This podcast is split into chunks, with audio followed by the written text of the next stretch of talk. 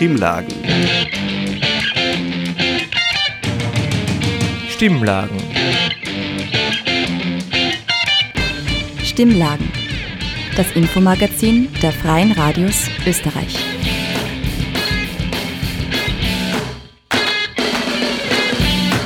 Hallo, ihr hört Stimmlagen, das Infomagazin der Freien Radios in Österreich. Heute kommt die Sendung aus der von unten Redaktion, dem Nachrichtenmagazin auf Radio Helsinki in Graz. Aus dem Studio begrüßt euch Tamara mit folgendem Programm. Pro-Choice Austria kämpft in Österreich für die Entkriminalisierung von Schwangerschaftsabbrüchen. Die von unten Redaktion hat mit Stefanie Beil darüber gesprochen. Danach der rechtsextreme Soldat Franco Albrecht und seine Verbindungen nach Wien. Dazu hört ihr ein Interview mit dem Journalisten und Rechtsextremismus-Experten Robert Andreasch. Im dritten Beitrag hört ihr Mira vom Anarchist Black Cross Kiew. Sie erzählt, wieso Anarchistinnen im Krieg gegen Putin kämpfen. Im letzten Beitrag geht es um die Moria Six. Sechs jugendliche Geflüchtete sitzen seit 2,5 Jahren ohne einen Gerichtsprozess auf Lesbos in Haft. Tobi von Radio Mytelini hat mit Kim von der Gruppe You Can't Evict Solidarity darüber gesprochen. Pro-Choice Austria zum Recht auf Schwangerschaftsabbrüche in Österreich. Wie ein Ritt gegen Windmühlen, so fühle sich der Kampf um reproduktive Rechte an, sagt Stefanie Beil von der Organisation Pro-Choice Austria. Reproduktive Rechte, das sind zum Beispiel ein niederschwelliger Zugang zur Verhütung, eine zeitgemäße Sexualerziehung oder eben ein freier Zugang zu Schwangerschaftsabbrüchen. Rechte, die auch 2023 noch hart umkämpft sind. Sarah aus der von unten Redaktion spricht mit Stefanie Beil über die Situation von Schwangerschaftsabbrüchen in Österreich und weltweit. Ihr setzt euch ja jetzt seit 2019 für die Entkriminalisierung des Schwangerschaftsabbruchs ein. Warum ist denn diese Forderung heute noch aktuell? Weil der Schwangerschaftsabbruch entgegen der landläufigen Meinung in Österreich nach wie vor nicht legal ist. Er wird nach wie vor im Strafgesetzbuch geregelt. Er ist eben nur unter bestimmten Bedingungen straffrei, mhm. aber grundsätzlich eine Straftat. Das heißt, wenn ich eine Schwangerschaft abbreche, mache ich mich strafbar.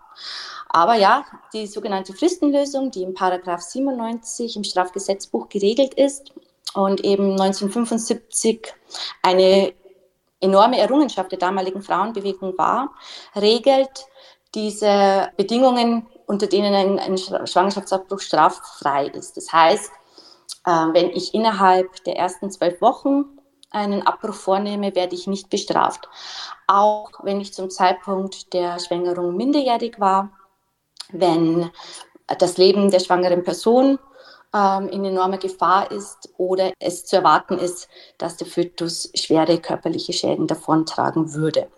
Unter diesen Bedingungen ist ein Schwangerschaftsabbruch straffrei. Jenseits dieser zwölf Wochen eben nicht mehr. Und wir finden, diese Regelung ist alles andere als zeitgemäß und zieht einen Rattenschwanz an Begleiterscheinungen nach sich, die eben für eine schwangere Person, die ungewollt schwanger ist, eine enorme Herausforderung darstellt und mit ja, Stigmatisierung einhergeht, die eigentlich nicht tragbar sind.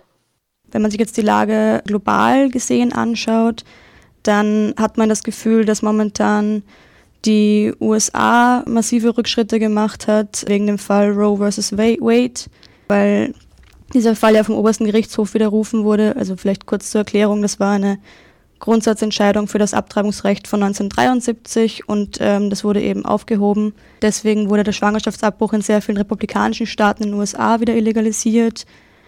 Gleichzeitig gab es auch in Polen seit dem letzten Jahr jetzt wieder ein Abtreibungsverbot. Wie siehst du oder seht ihr denn die aktuellen Entwicklungen in Bezug auf das Recht auf Schwangerschaftsabbruch weltweit?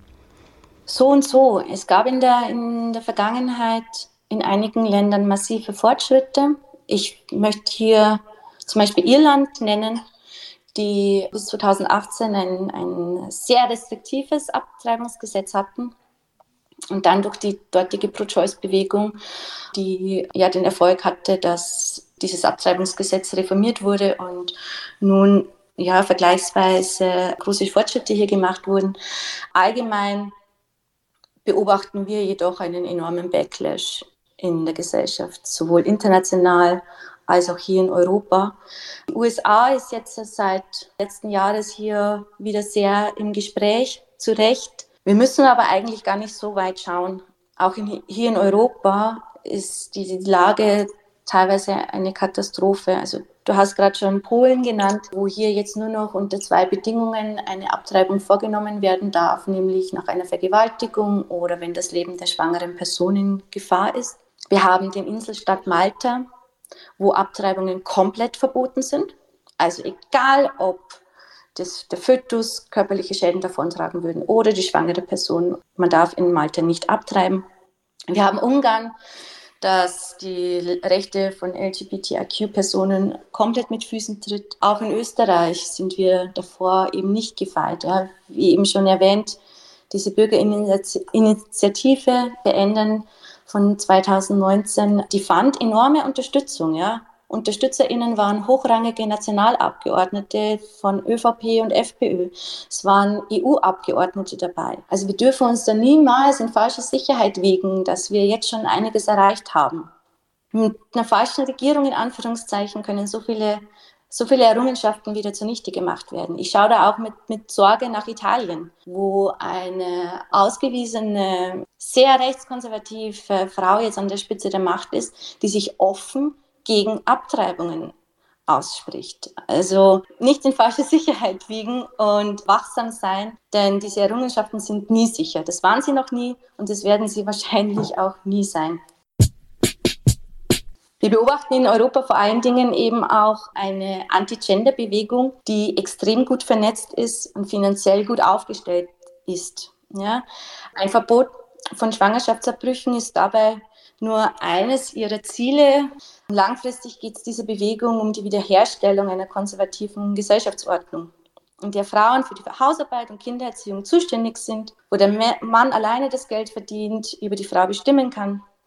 Und eine Gesellschaft, in der sämtliche Fortschritte in der Gleichberechtigung, insbesondere eben auch von LGBTIQ-Personen, wieder zurückgerollt werden. Dieser Einfluss dieser Anti-Gender-Bewegung kann nicht als gering genug geschätzt werden. Ja? Dadurch, dass sie extrem gut vernetzt sind und über starke finanzielle Mittel verfügen.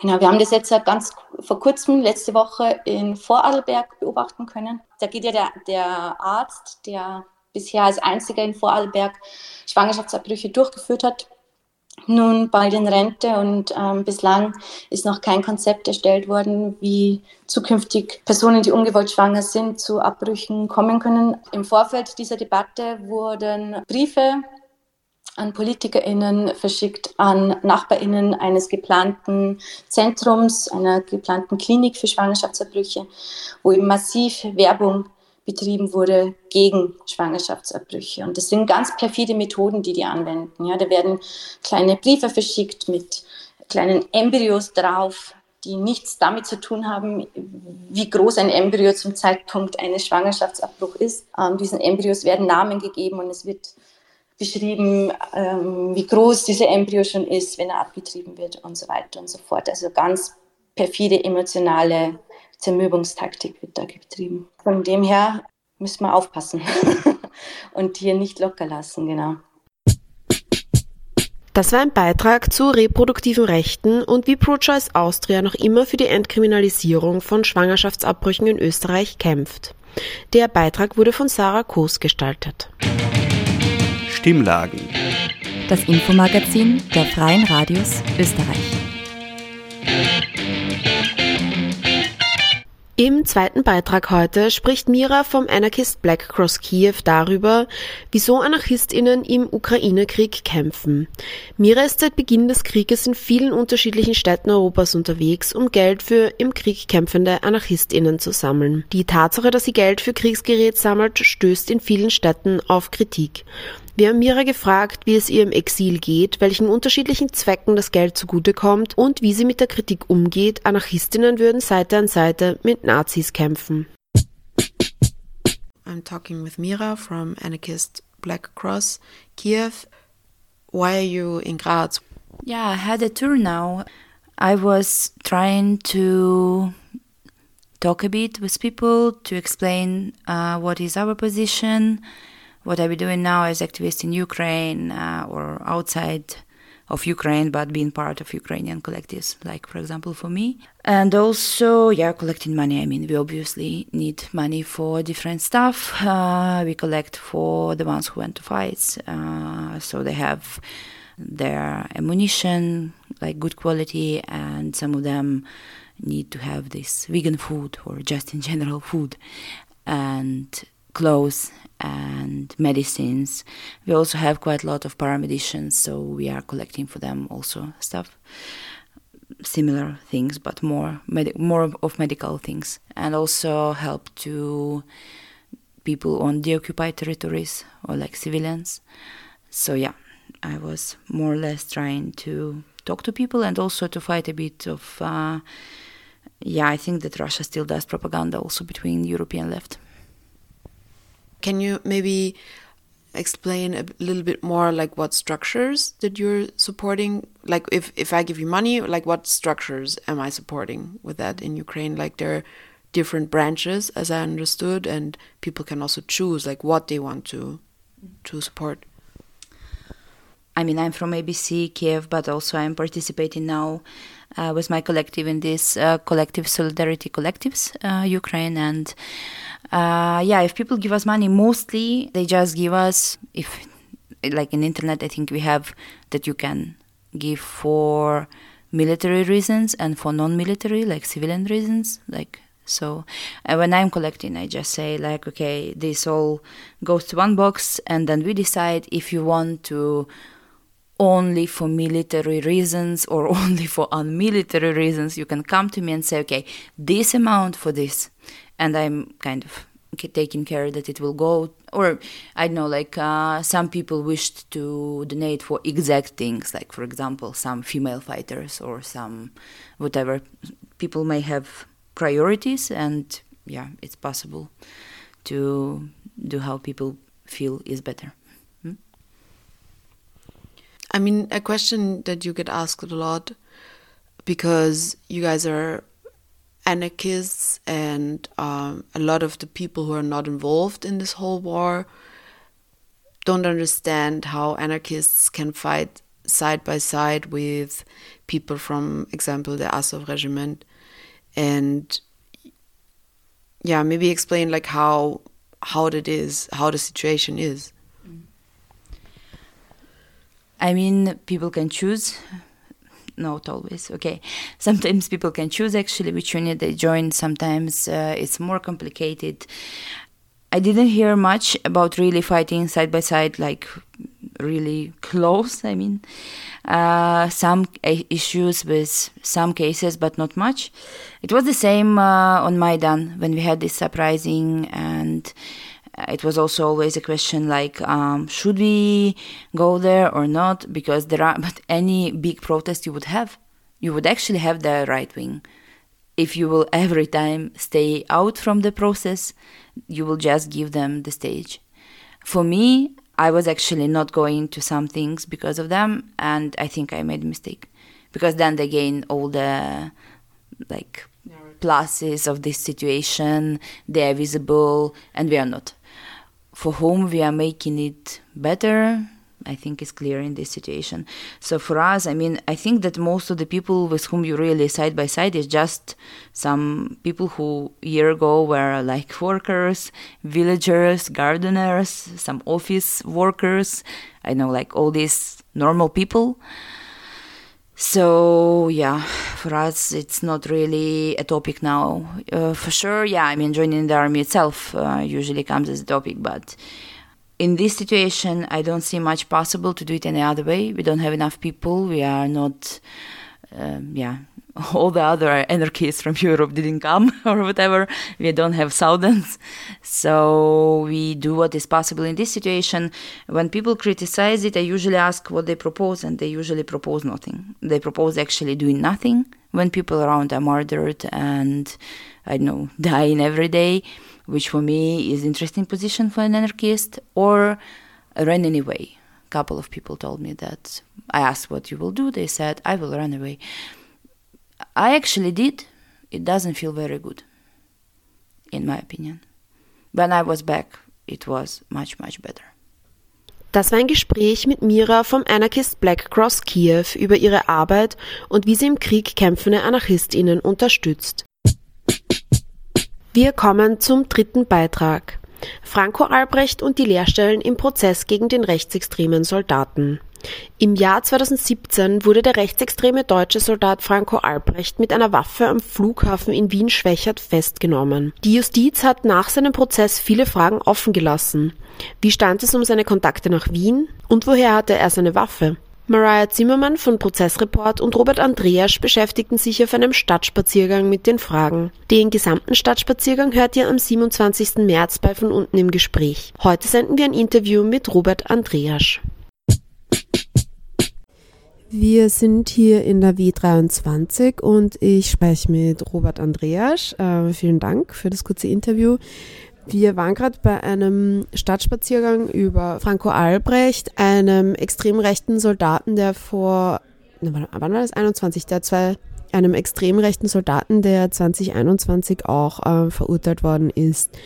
Äh, vielleicht magst du kurz erzählen, wie es jetzt dazu gekommen ist, dass ihr diesen Stadtspaziergang in Wien abgehalten habt, weil Albrecht ist ja auch eigentlich deutscher Staatsbürger, aber vielleicht magst du kurz nochmal diese Geschichte um diesen Prozess umreißen.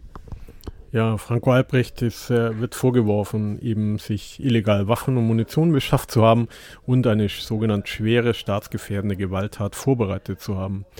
Und äh, da sind wir schon mittendrin in einer Wien-Geschichte.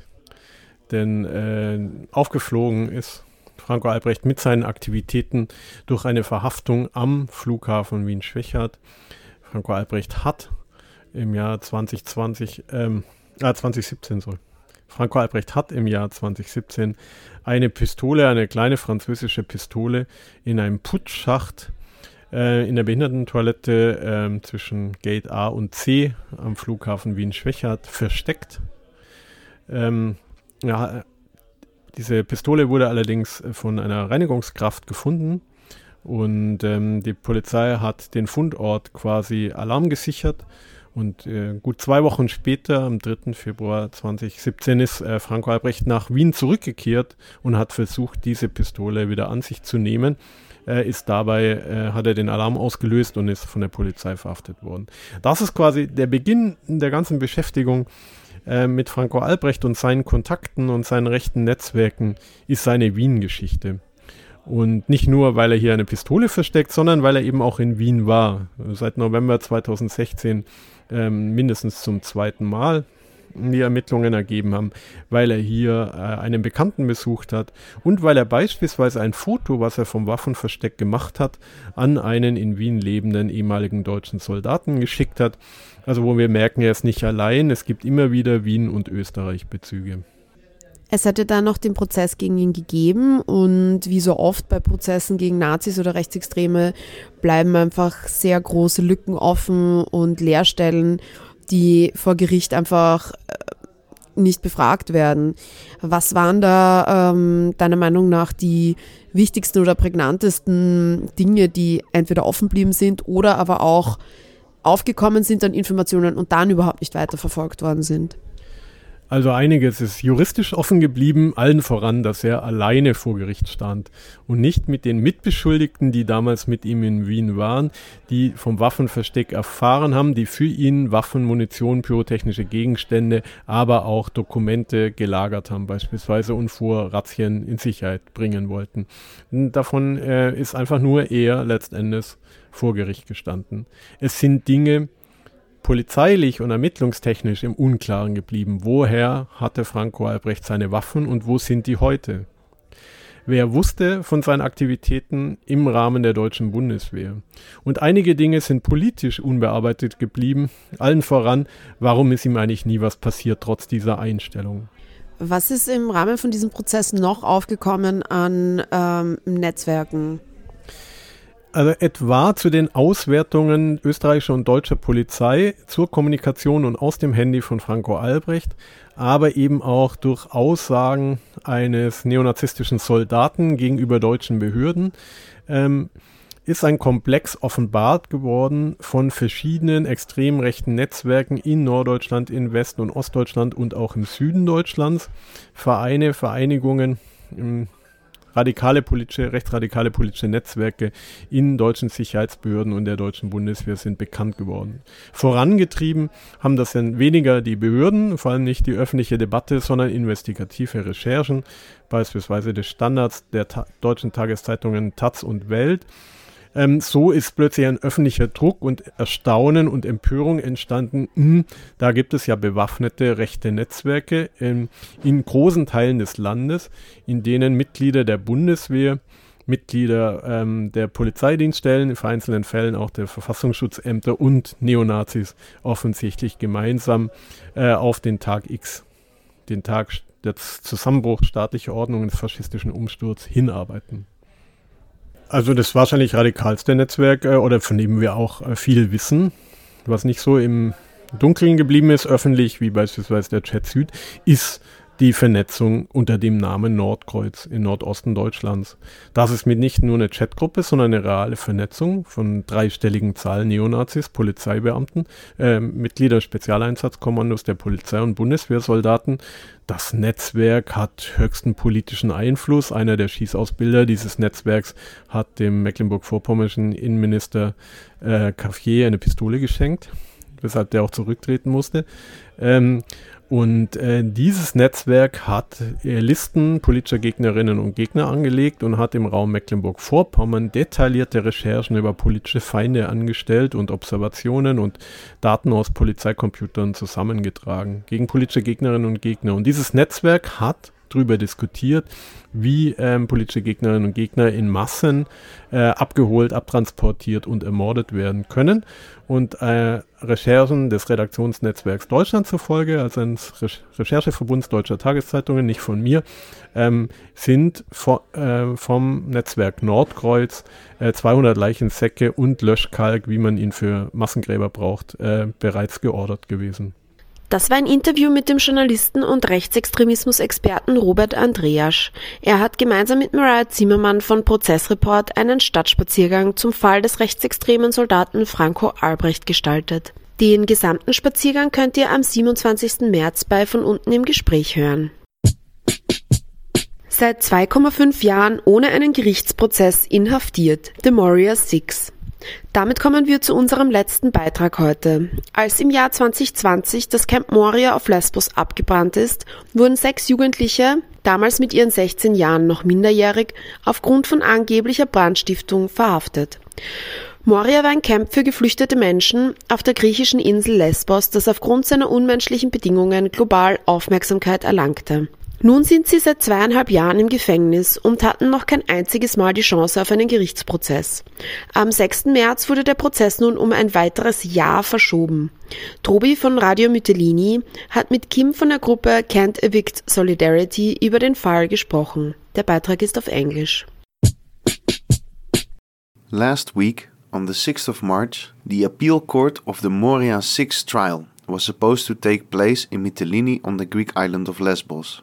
This notorious trial concerns the six teenagers that were arrested for supposedly starting the fire that burned down the Moria camp here on Lesbos in 2020. The appeal case was postponed, first for a couple of days and then to the next year. Here to tell us more about it is Kim, who is involved with the Can't Evict Solidarity campaign. My name is Kim. I'm one of the members of the initiative of the campaign You Can't Evict Solidarity. We started with our campaign in the context of the eviction of uh, a lot of squad, migrant squads in Thessaloniki in 2016.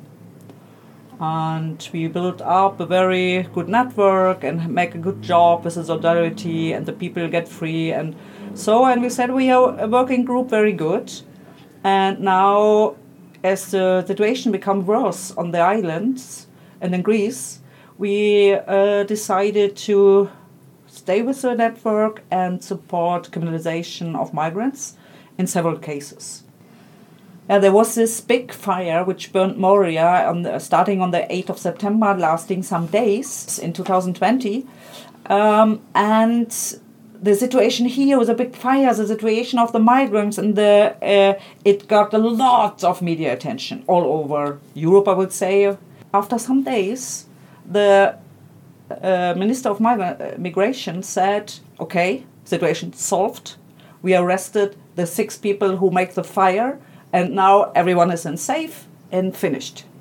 They were in pretrial detention, and then they have the first court in Rios in June 21. So there were um, trial monitor from different uh, legal organization, human rights organization to ob- observe this, to come to a conclusion. There, I could speak hours about this unfair trial. So this boys uh, gets uh, um, sentences for 10 years.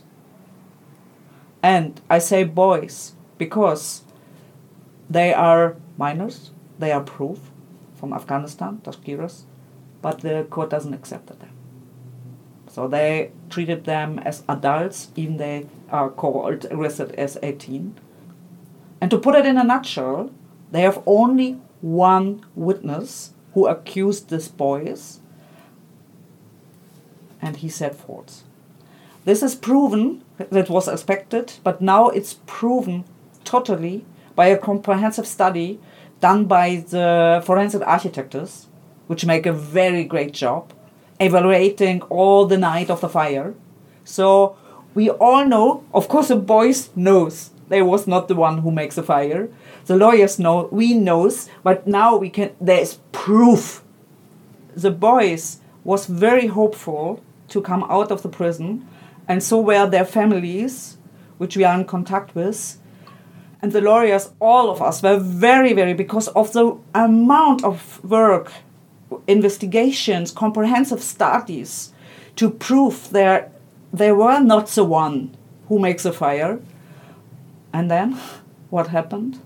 They scheduled first the appeal court on a date with a lot of other big cases. So it was true it was expectable that it will not happen. And then unfortunately they rescheduled rescheduled the case on the a day of, the general strike for re- reasonable credible reasons they said, okay, uh, next date we can give you is a 4th March 24. Yeah, the boys are now in prison for two and a half years, and as a, a court gets could get postponed for a year, they have to stay in prison for another year. Lawyers will apply to a different court for let them out of the prison waiting for the appeal court. It is very um, uh, very necessary to make as much awareness about this uh, trial, about this case, about what's going on with, and it is a political case. So it's very important that politicians get involved from the European Parliament, from the Greek Parliament, from other parliaments, big organization who make a kind of public pressure to at least support this application for release until the appeal court. And to be honest, always money helps.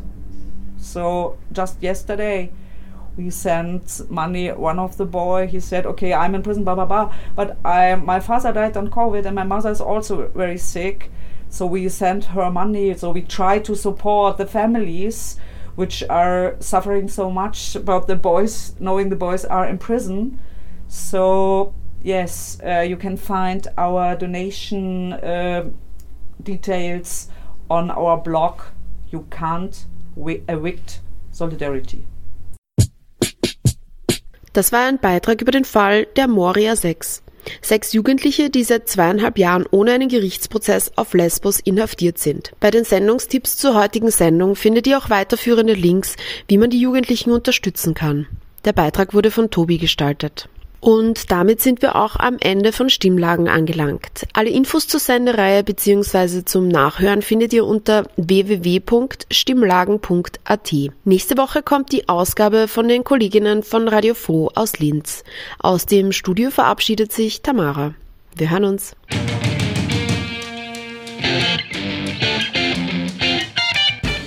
Sie hörten das Magazin Stimmlagen das Infomagazin der Freien Radios Österreich.